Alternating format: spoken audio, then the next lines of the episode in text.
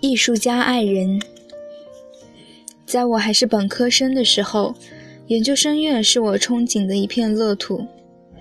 从某种程度来说，研究生阶段算是延续我在圣安德鲁斯度过的阳光岁月。若干年后，当我用冷静的临床医学眼光再次回顾这段岁月，我才意识到，当时自己只是暂时摆脱了症状。这在躁郁症的早期阶段十分常见。如果疾病没有根治，症状仍然会严重复发。可我以为自己又恢复了正常。在那些日子里，没有任何语言、疾病名称或是概念可以定义我可怕的情绪变化，赋予其合理的意义。研究生院不仅仅让我从疾病中得到暂时的解脱，而且也让我摆脱了本科生学业高度结构化的束缚。尽管我翘掉了一半以上的常规课程，不过这并没有什么关系，只要最后表现得好。中间的过程根本不那么重要。也正是在那段时间，我结了婚，嫁给一一位法国艺术家。他不仅仅是一位天才的画家，更是一位温柔平和的男人。我们是在七十年代早期一位朋友的午餐聚会上认识的。于我而言，那是一个长发、无序、研究生学业延期。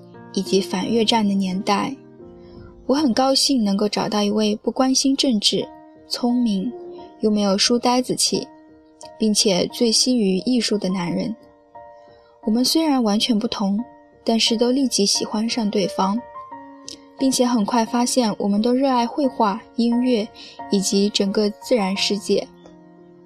当时我正陷入令人痛苦的紧张情绪中，瘦得像根麻杆。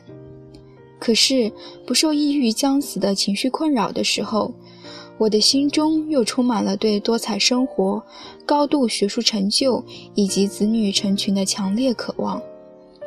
如果翻阅当时的照片，你就会发现一个高挑、英俊、黑发、棕色眼睛的温和男人，每次出现时装扮总是差不多，而陪伴在他身旁的那位女性显得变化多样。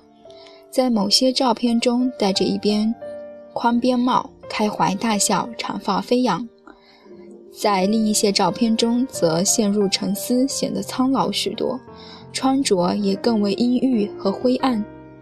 我头发的长短也随着情绪的跌宕起伏而变化。我会先把头发留长一段时间，直到我简直像癞蛤蟆一样丑的想法占据了我自己的头脑。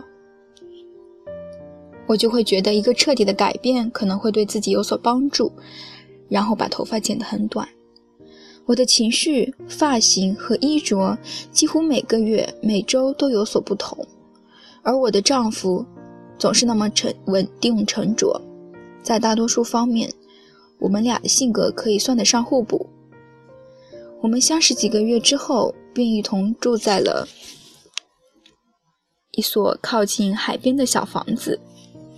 那是一段平静正常的生活，充满了电影、朋友、去往大苏尔、旧金山以及约塞米蒂国家公园的旅行。婚姻带来的安全感，好朋友带来的亲密感，以及宽松的研究生学术环境，都强有力地为我提供了宁静和庇护。